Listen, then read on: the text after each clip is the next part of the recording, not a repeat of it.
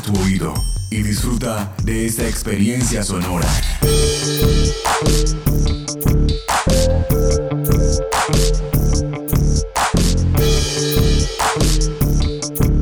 Este es un podcast UN Radio.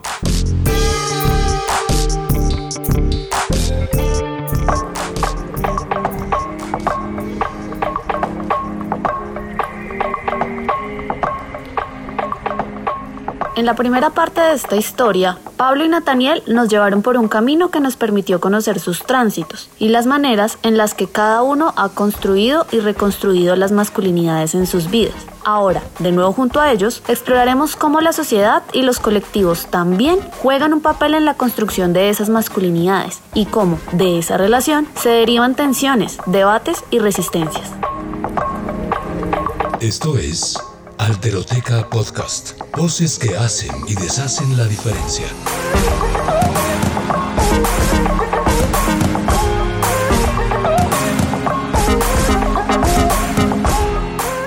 A ver, recordemos, veníamos hablando de referentes de masculinidad, ¿cierto? Bien, pues es imposible no hablar del cuerpo ahora, ese vehículo para comunicar que sí, es muy potente y que para Pablo es muy importante ya que ha sido un lugar que muchos han rotulado, señalado y criticado.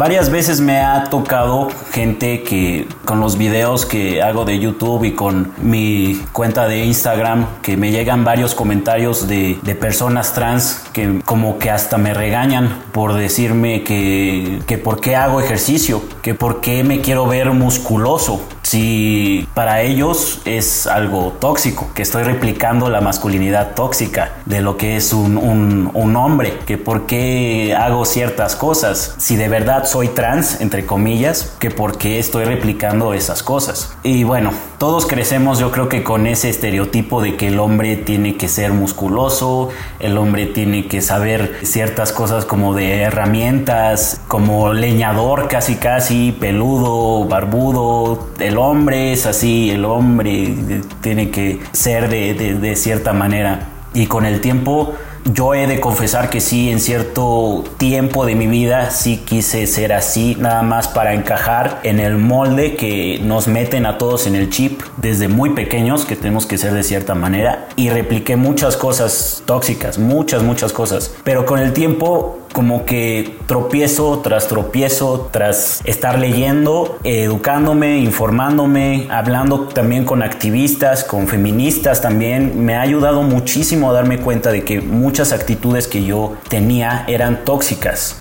Para Nathaniel, la cosa no es muy distinta de lo que cuenta Pablo. En ambas experiencias, la cuestión del cuerpo es, en sí misma, un laberinto lleno de preguntas. ¿Qué hacer entonces allí? ¿Perpetuar patrones estereotipados para encajar? ¿O atreverse a interpelar esa idea hegemónica y desencajar sin miedo?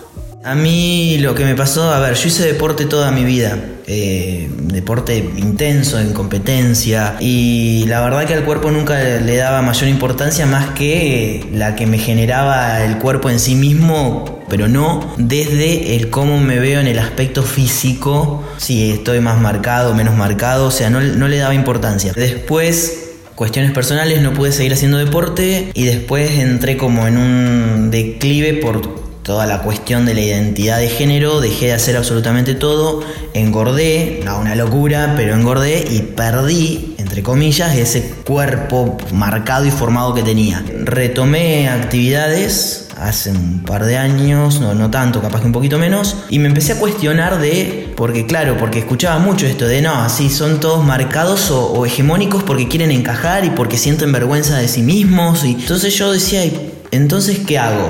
No lo hago, pero a su vez me gusta, a mí me hace sentir bien. Entonces es como que eh, entraba en esta contradicción de si lo hago voy a, pasar a ser un careta, a pasar a ser un falso, porque encajo. Y entonces ahí es donde yo dije, creo que la cuestión no es lo que uno hace, siempre que no joda a otro, sino el por qué lo hace.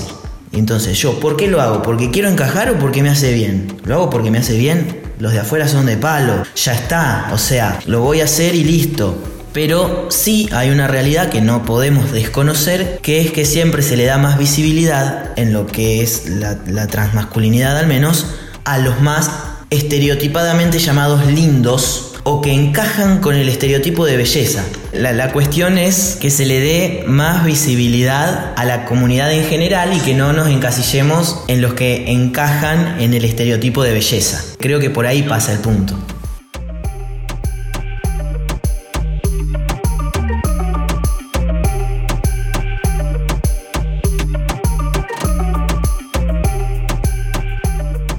Cuando le dan publicidad a hombres trans, siempre ponen las, las mismas fotos de hombres musculosos, eh, barbones, sobre todo en publicaciones LGBT, de lugares LGBT, siempre ponen, miren a estos hombres trans y ponen a los hombres trans musculosos, a Aiden Dowling, que también por eso fue un boom, también mucha gente por eso lo conoce, porque salió en una revista en Men's Health y salió musculoso, eh, todo el mundo ya dijo, ay, es un hombre trans, no me creo que sea un hombre trans, mírenlo, está musculoso, está guapo, ¿cómo puede ser un hombre trans?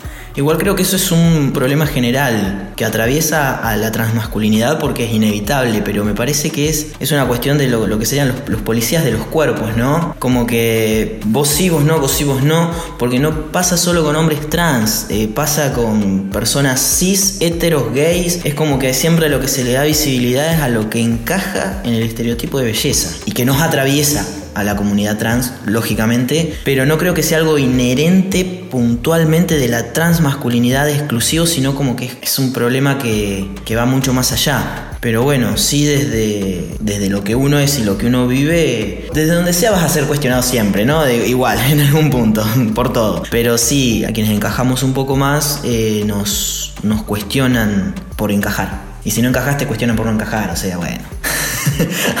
Vivan y dejen vivir y ya está.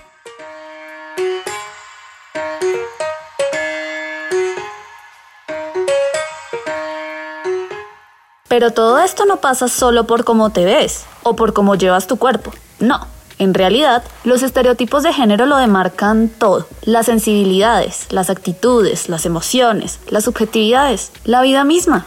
En mi caso fue un, aprendizaje muy, muy lento, porque sí trataba muy fuerte tratar de encajar en, este estereotipo, porque yo sentía que le debía de demostrar algo a la gente, sentía que por inseguridad tenía que hacer ciertas cosas, eh, esconder ciertas cosas. Por ejemplo, yo soy bien chillón. Yo soy de que veo una película y lloro a cántaros con cosas que son muy sentimentales. Y mucho tiempo de mi vida reprimí eso porque quería demostrar de alguna manera que pues que sí soy hombre. Entonces, como sí soy hombre y como la sociedad, la tele, todo el mundo te dice que los hombres no lloran, que los hombres tienen que ser fuertes, que los hombres casi casi que no tienen sentimientos, que son robots y que tienen que demostrar fortaleza, pues yo sentía que tenía que hacer lo mismo.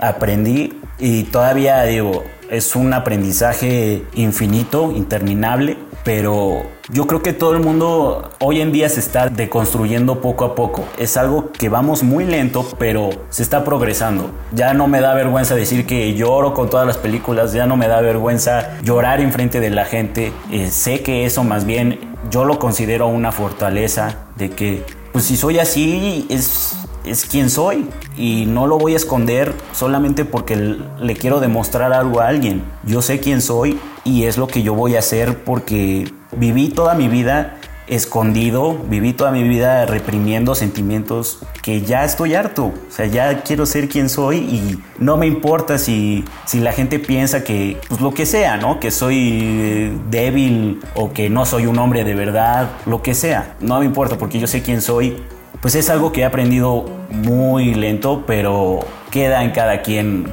educarse y, no replicar esas cosas que nada más nos hacen daño a nosotros mismos.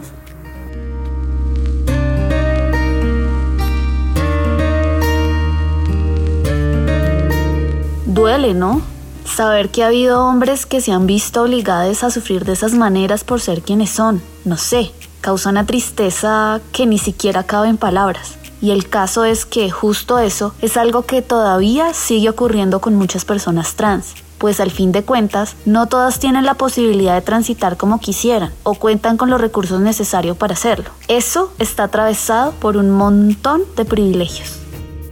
Yo sí considero que por lo menos aquí en México llevar una, una transición es costoso, es gente privilegiada porque digo, sí tenemos la facilidad, tenemos una clínica llamada Clínica Condesa en donde puede ir la gente trans, se tiene la gente trans y gente con VIH y ahí les dan atención gratuita, les dan tratamiento, eh, apoyo psicológico, todo es gratuito. Sin embargo, hay tanta gente que están saturados y a veces se les acaba el medicamento. Sí te dan cita, pero te dan cita hasta dentro de 3, 4 meses, cuando en realidad pues para mucha gente empezar su transición médica, digo no para todos, pero para muchos es de suma importancia para estar mejor emocionalmente, para sentirse bien, sobre todo para la gente que vive con mucha disforia, que, que sí es, es, es necesario para estar bien, para aliviar de una manera muy grande su, su, depresión, disforia, todo lo que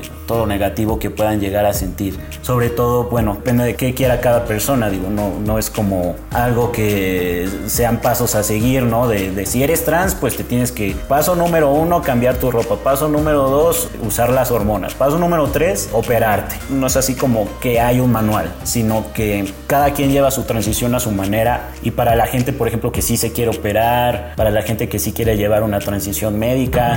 Todo esto sí es muy caro, sí llega a, ser pues de, gente privilegiada, porque sí es, un tema difícil aquí en México.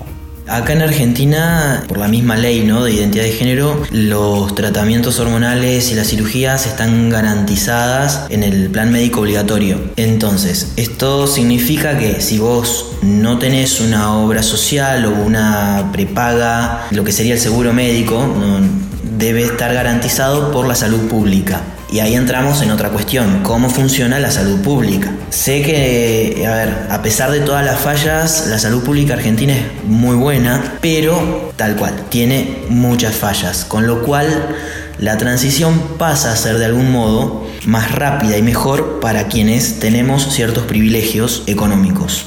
Y también el tema de los recursos de estudios, si, tuviste acceso o no a la universidad, y el aspecto físico. Lamentablemente también tiene mucho que ver. Eh, en Argentina todavía se discrimina por color de piel. Prácticamente acá no, no existe la gente afrodescendiente, prácticamente no existe. Sí hay mucho descendiente de pueblo originario, mucho en comparación con los afrodescendientes. La mayoría somos caucásicos, digamos. Eh, descendientes de europeos. ¿Por qué? Porque se hizo un exterminio asqueroso. Pero la realidad que hoy tenemos es esta. En Buenos Aires, por ejemplo, conozco un chico trans de rasgos eh, de pueblos originarios, de piel de tez oscura y de recursos bajísimos. Él se presenta en el hospital y ya por su aspecto físico y por el domicilio que le figura en el DNI, no es tratado de la misma manera que si voy yo que yo directamente ni siquiera necesitaría ir ahí porque tengo el seguro médico. Entonces es un privilegio, porque si bien es un derecho, yo creo que un derecho que no se le garantiza a todos es un privilegio. Entonces, eso es un privilegio que quienes lo tenemos tenemos que hacernos cargo de ese privilegio y de conocer y reconocer las realidades de las otras personas.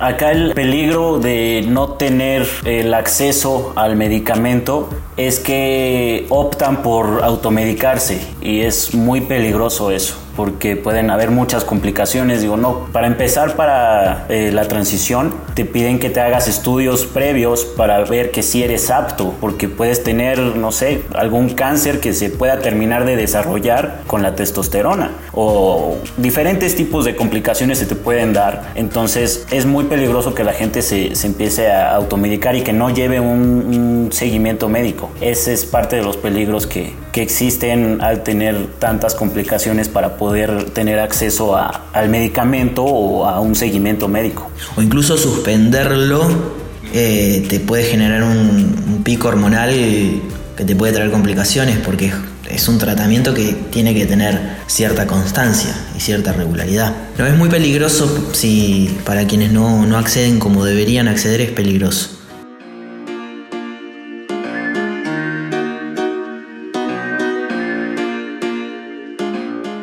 Sin embargo, el peligro para las personas trans no está solamente en no poder acceder a las garantías suficientes para transitar dignamente. No es gratuito, después de todo, que vivamos en una sociedad que persiste en violentar, negar, discriminar e invisibilizar las existencias trans de muchas maneras. Y realmente nadie está exenta de reproducir todos esos vicios, ni siquiera quienes integran las colectividades trans. Yo creo que la sociedad completa está atravesada por, por, ignorancia, odio y discriminación y eso no le es ajeno ni exento ni siquiera a las minorías y que eso va a generar que siempre haya, incluso dentro de agrupaciones que luchan por derechos de minorías, que haya discriminación dentro de la agrupación. Dentro de la comunidad trans la discriminación más grande que se ve es la que hablábamos hoy, por lo menos acá, la del tema de los cuerpos hegemónicos y los comportamientos hegemónicos esperados, principalmente en las, en las apariencias, eh, en cómo nos vemos y cómo nos movemos. Pues yo creo que es más que nada por la misoginia interiorizada que mucha gente tiene. Sobre todo, por ejemplo, he escuchado muchos comentarios también de que una persona trans si es un hombre trans heterosexual, es una lesbiana hipermasculinizada y es mucha ignorancia eso. Es básicamente ignoras la identidad de género de esta persona. Eh, hay muchas, incluso TERFs, que invalidan eh, la existencia de las personas trans, piensan que somos personas disfrazadas, piensan que no somos reales. Es más que nada, yo creo que el rechazo, básicamente a creer que, que las personas trans existen, el rechazo a las personas trans nos ven como si fuéramos invisibles, como si nuestra identidad no existiera. Yo creo que sí hay mucha gente que vive con miedo, con mucha eh, ignorancia y sobre todo misoginia interiorizada. Básicamente yo creo que, que es eso. Y pues es algo que poco a poco se tiene que ir trabajando, educarse también adhiero a esto que, dice Pablo, eh, educar y, donde se vea que hay alguien medio abierto a escuchar, bueno, por ahí es. No gastarse por ahí en discusiones inútiles con gente que lo único que quiere es destilar odio y desgastar tu tiempo en esa gente no vale la pena. Y creo que de a poco se va, se va sabiendo más y se va visibilizando más y llegará un momento en el que no hagan más falta estas cosas, espero. No sé si viviré para verlo, capaz que no, pero bueno, por lo menos se va viendo que avanza.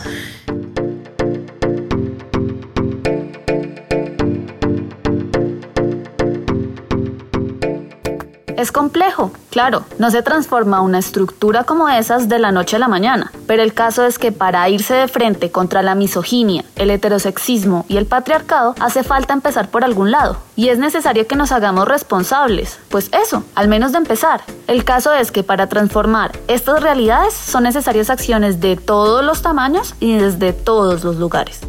Moverse desde la empatía, yo creo que sería lo más importante, querer informarse eh, porque quizá mucha gente viviendo en, su ignorancia y cerrados, pues causa mucho daño y también esparce mucha desinformación, porque incluso aunque sea por un comentario, ya sea en Facebook, en alguna red social, lo que sea, puede esparcir muchísima información, tener responsabilidad también con, con las cosas que, compartimos, porque pues nunca sabemos quién, quién nos está siguiendo, ¿no? Puede ser quizá algún infante trans que esté confundido y que no sepa quién es y que vea algo, una publicación en Facebook, en cualquier red social, en donde veo un montón de odio, entonces lo primero que va a pensar es eso es el futuro que me espera, un futuro lleno de odio, un futuro lleno de, de gente que no me va a aceptar.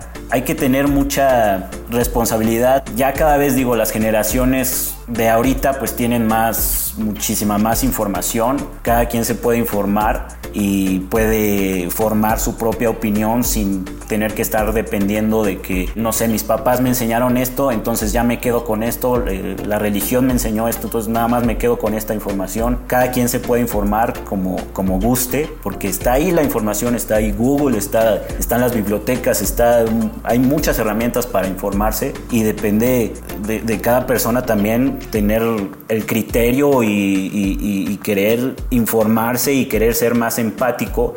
Sí, tal cual, el respeto es, es lo fundamental y a veces las personas están tan cerradas que lo que se sale de lo que conocen genera temor, aunque no sea un temor directo de me va a hacer daño, pero sí un temor, un temor a lo otro, un temor a que me saquen de mi status quo, de mi zona de confort y que me pongan en otro lugar. Entonces eso genera la falta de respeto y el odio hacia el otro. Yo creo que hay, algo fundamental. Si bien la familia es de algún modo la, primera institución que educa, el colegio, la escuela, es para mí el pilar fundamental para abrirle la cabeza a las niñas, los niños, las niñas yo creo que ahí es donde está el pilar fundamental, que con que haya leyes que garanticen el derecho a una persona a cambiarse el género no alcanza, o el nombre, o, que te, permitan casarte con alguien de tu mismo sexo, por lo menos acá en Argentina, ¿no? Que las leyes LGBT son, son geniales, bárbaro, pero con las leyes solitas no hacemos nada. Hay que llevar educación. Y sí, los nenes, las nenas vienen con otra cabeza, lo veo con, con mi sobrino, este, él vio mi transición, la tomó lo más natural del mundo y me dijo, ¿y a vos te siguen gustando los hombres, tío? Sí. ¿Sos gay? Sí. Ah, el papá de un amiguito es gay y está soltero, si querés te lo presento. O sea, a ese punto llegamos. Y me parece fabuloso, me parece fabuloso. No me lo presentó igual, ¿eh? Pero bueno.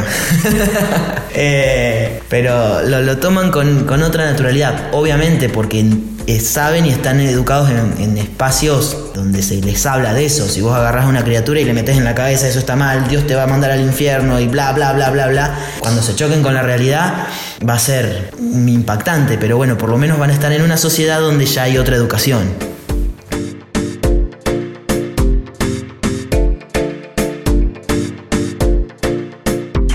Este cuento ha sido largo, sí, pero también ha sido definitivamente necesario. Y si algo ha de quedar claro después de todo esto es que hacer del mundo un lugar en donde se reconozcan y respeten las dignidades trans es un asunto que nos compete a todas, a todos y a todes. En fin, Seguro harán falta muchas cosas para llegar allá, pero podríamos decir junto con Pablo y Nathaniel que una de las más importantes es básicamente que dejemos de, ser un tabú, que ya sea visto como, como lo que es, algo normal, y que si conocen a alguien así, alguien trans o alguien LGB, pues que no se espanten.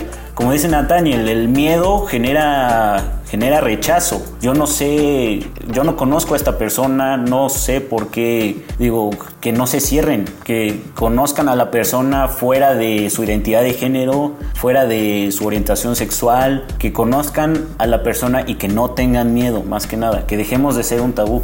Yo creo que eso es lo, más importante para, para que dejemos de, recibir tanto odio, que haya más información y que la gente pues sepa que somos como cualquier otro ser humano.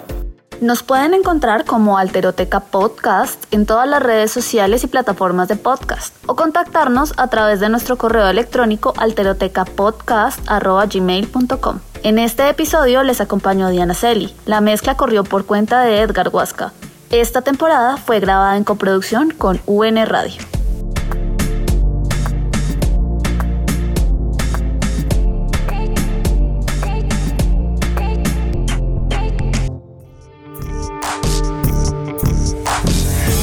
Este y otros podcasts en nuestro sitio web unradio.unal.edu.co.